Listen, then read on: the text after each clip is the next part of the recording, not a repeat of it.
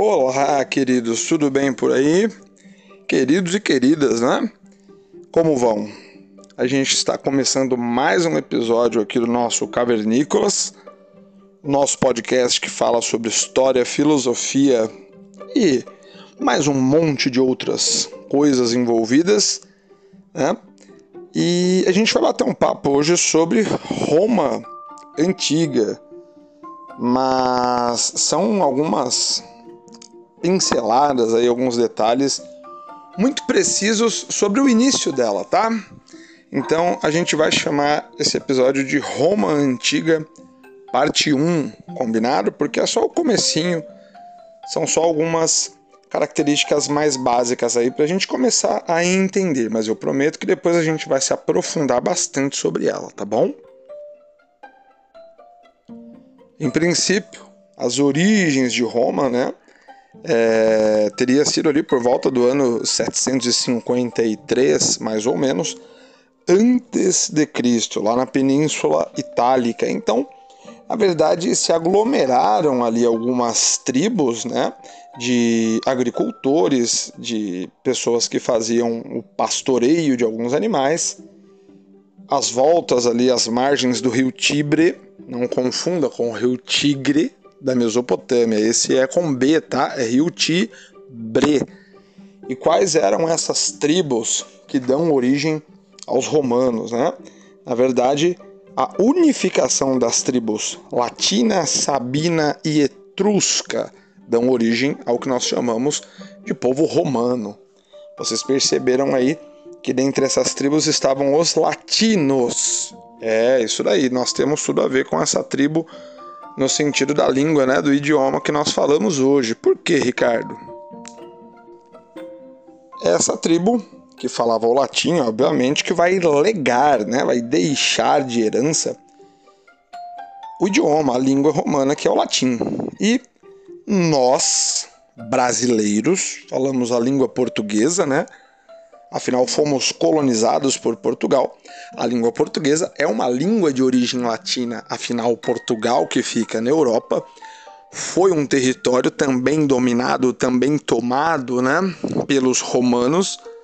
E, de maneira geral, nós chamamos de América Latina todos os lugares, né, todos os países aqui das Américas que têm como origem uma língua que veio do latim, ou seja, língua portuguesa, o francês, o espanhol e o romeno. Aqui na América Latina não tem nenhum país que fala o romeno, né?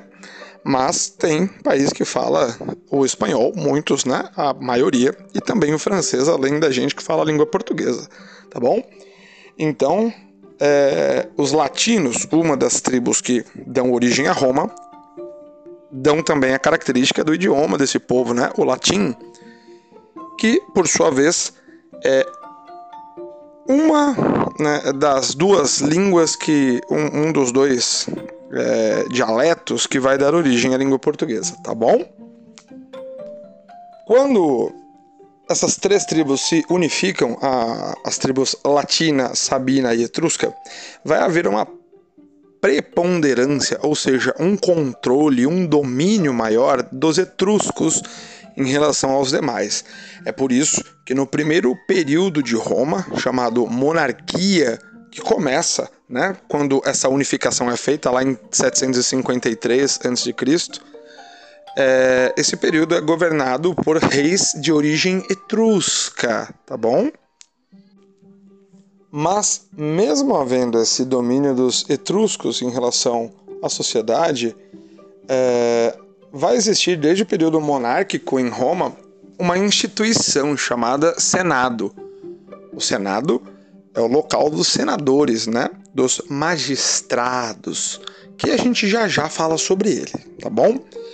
O importante é saber qual classe social, principalmente, dominava o Senado politicamente, que eram os patrícios. Então vamos lá, vamos mentalizar. Estamos falando da monarquia romana, primeiro dos três períodos, certo? Vamos lembrar? Monarquia, república e império. Então a monarquia romana, que se forma lá por volta de 753 a.C., é o período que os reis etruscos mandam em Roma, ok? A sociedade romana ela tem basicamente os reis etruscos mandando nesse momento, né, nesse primeiro momento da sociedade. Você tem os patrícios como principal classe ou classe mais abastada, mais poderosa, os grandes proprietários de terra e também senadores, né, aqueles que povoavam, que interagiam ali dentro do Senado. Depois dos patrícios, você vai ter os clientes, que é uma classe subalterna, uma classe subserviente que serve aos patrícios. Após estes, você vai ter os plebeus ou a plebe, que são camponeses, são trabalhadores, né? livres, porém, no começo de Roma, lá na monarquia, eles também vão ser pequenos proprietários de terras, ok? Só que esses patrícios eles vão, com o passar dos tempos, ter uma situação de vida muito difícil. Muitos vão ser escravizados por conta das dívidas contraídas, até chegar a um ponto em que o próprio Senado vai proibir a escravidão por dívidas. Mas, até essa escravidão ser proibida, muitos plebeus vão ser escravizados, sobretudo pelos patrícios, tá bom? E por último, abaixo dos plebeus, você tinha os escravos. E como eu já disse, os escravos eles tinham principalmente né, nesse eh, estágio inicial de Roma, a sua origem na dívida. Então, muitos plebeus se transformavam em escravos, viravam escravos por conta das dívidas que eles tinham, sobretudo impostos que eles não conseguiam pagar. Né? Mas um segundo tipo de escravidão, que é a escravidão por guerra, né, por butim de guerra, é, vai ser gradativamente mais crescente, vai acontecer em maior quantidade, principalmente na República. Tá bom? Lá por volta do ano 27 a.C.,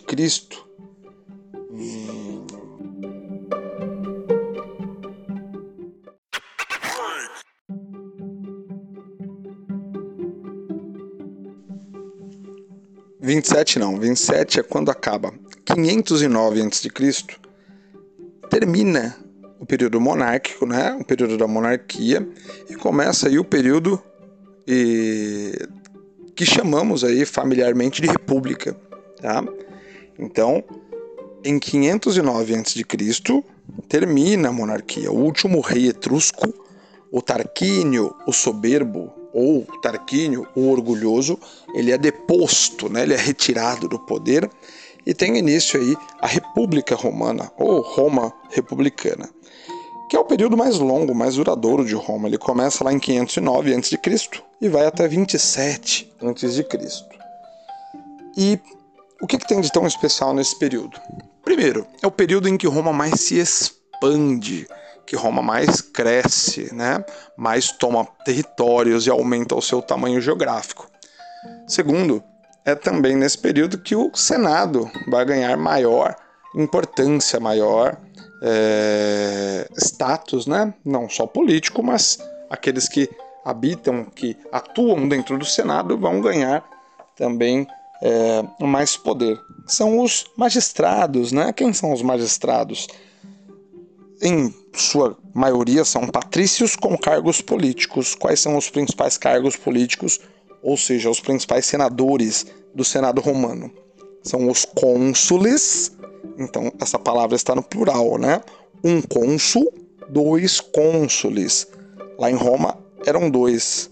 Então, quem era o cônsul ou quem eram os cônsules? Eram aqueles que convocavam o Senado, que propunham novas leis, que comandavam um exército, tá bom?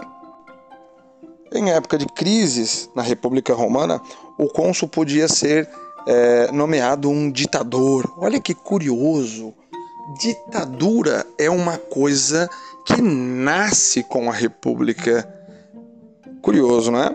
Então, um dos cônsules poderiam se tornar o ditador, né? aqueles que adquiriam poderes extraordinários, porém por um tempo limitado, tá? Não era para sempre, não. Depois você tinha, não na ordem de poder, tá? Os cônsules se destacavam mais, claro, porque eles eram os líderes do exército, eram, eles quem convocavam o Senado, então eles tinham um destaque maior. Mas depois não, não tá na ordem aí não. Vamos lá. Censores, quem é o censor ou os censores? Censor com C, tá? Então, esse censor realiza o censo. Sabe o censo? Hoje em dia no Brasil quem realiza o censo é o IBGE. Bate lá na sua porta, né? E aí vê quantos membros moram ali naquela casa, é, a idade das pessoas, enfim. Por que, que fazer o recenseamento ou o censo era importante em Roma e é importante hoje ainda? Além dos dados né, que o, o governo vai ter, era muito importante, sobretudo, para cobrar o imposto, né? Então, saber quantos moradores há em uma determinada região era muito importante, primeiro, para o imposto e depois para a convocação para o exército, para diversas coisas, né? Depois você vai ter um outro cargo de magistratura, que são os edis.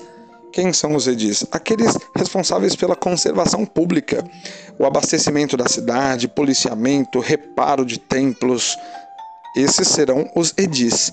Você terá também os pretores. Pretor é aquele que aplica a justiça. Tá? E por último, os coestores, aqueles que administram o dinheiro público, né? o erário público.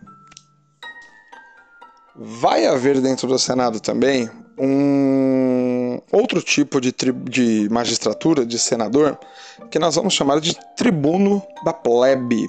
Né? Então vai ser um plebeu. Você viu o tanto de cargo de magistratura que eu te falei, né? Cônsul, censor, edil, é, prestores ou pretor, né? É, questor, todos esses eram de origem patrícia. Vai ter apenas um cargo de magistrado, de magistratura, que vai ter origem na plebe, vai ser um plebeu, que vai ser o tribuno da plebe. Esses caras vão ter o poder de veto, ou seja, o poder de proibir, de não deixar ir para frente uma determinada lei proposta pelo Senado, tá? Como na monarquia existia pouca participação política dos plebeus, na República, o segundo período de Roma, vai aumentar essa participação né? É, em alguns cargos de decisão política. A participação política dos plebeus na, nesse período republicano acabou gerando aí a criação de um conjunto de lei chamado Lei das Doze Tábuas, né? que foi o primeiro código escrito de leis ali dentro de Roma. Foi extremamente importante. Levava esse nome porque era fixada, né? A lei era escrita em placas de bronze e exposta publicamente é dentro de Roma, né? Então, a lei das doze tábuas, ela acaba trazendo alguns direitos aí para o para a classe plebeia, para plebe. Aliás, só uma curiosidade, plebe em latim é multidão, né? É, tem todo sentido.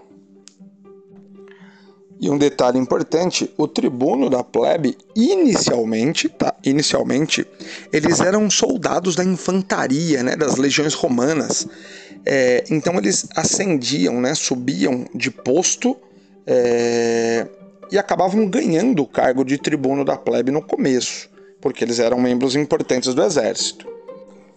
Depois, com o passar do tempo, lá por volta do ano 470 a.C., mais ou menos, ou seja, já com quase 40 anos de república, os tribunos passaram a ser eleitos. Tá? Então havia uma assembleia que era feita. O que é uma assembleia? É uma reunião feita para escolher os tribunos da plebe. Tá bom? Eu vou parar por aqui, certo? senão eu encho muito sua cabeça esse episódio fica muito grande. Então a gente só vai falar um pouquinho mesmo de Roma agora, por isso o episódio é a parte 1. Vai haver mais um monte de partes aí, eu prometo que a gente vai se aprofundar. E acredite você, eu vou conseguir misturar o Brasil com Roma tranquilamente aí para vocês, tá? É, eu não vou pedir desculpas se você ouviu criança chorando, cachorro latindo, porque é impossível um professor é, não estar sempre com um filho chamando, com a criança latindo, como você talvez tenha acabado de ouvir. Isso dá o aspecto de realidade, é vida real. Esse podcast aqui não é fantasioso, ele veio te mostrar a vida real. Então, um grande abraço para você. A gente se vê no próximo episódio do Cavernícolas e não deixe de acompanhar. Tá legal? Um abração. Se você tiver alguma crítica, sugestão, se você quiser um assunto que você queira que eu fale, que eu aborde aqui, seja ele de história, de filosofia, temos o nosso e-mail, cavernicolaspodcast, com D mudo, tá? arroba gmail.com. Um abraço para você e até a próxima. Tchau, tchau.